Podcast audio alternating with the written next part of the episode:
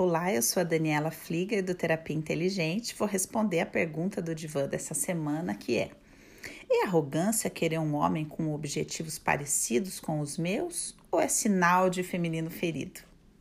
Eu achei essa, essa pergunta muito rica para a gente entender o que é o feminino ferido. E essa pergunta é o estereótipo do feminino ferido. Por quê? Porque o feminino ferido pergunta se o que ele sente está certo ou errado. O feminino ferido pergunta se o que ele deseja está certo ou errado. O feminino ferido precisa de uma validação externa para se autorizar a existir. Então, todo o conteúdo da pergunta diz respeito a um feminino ferido. Quando que um feminino está curado? Quando ele se sustenta em si mesmo, quando ele se autoriza, quando ele se conhece. Isso é um processo, né? Quando que uma mulher pode falar, olha, eu estou com o meu feminino ferido? Quando ela autoriza o próprio desejo, banca o próprio desejo e paga o preço do próprio desejo. É claro que a gente precisa viver uma investigação desse histórico, né? E agora eu vou para a primeira parte da é, pergunta, né? Que é, é arrogância. Aqui tá falando de um senso de merecimento, né? Do medo de estar tá, tá com tamanho errado. É arrogância querer um homem com objetivos parecidos com os meus? Primeira coisa que a gente precisa saber, gente, é que para que uma relação tenha chance de dar certo, os valores dos dois têm que ser parecidos. É isso que vai sustentar. Que eu quero dizer é: vamos supor que o valor de uma pessoa seja a conquista financeira.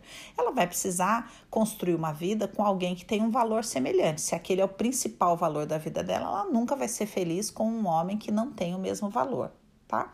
Como objetivo de vida. Da mesma maneira, se você tem como principal objetivo da sua vida a construção de uma família, é bom que você escolha construir a vida com alguém que também quer uma família, né? Então, essa questão de valores é muito importante e é uma condição para que uma relação dê certo.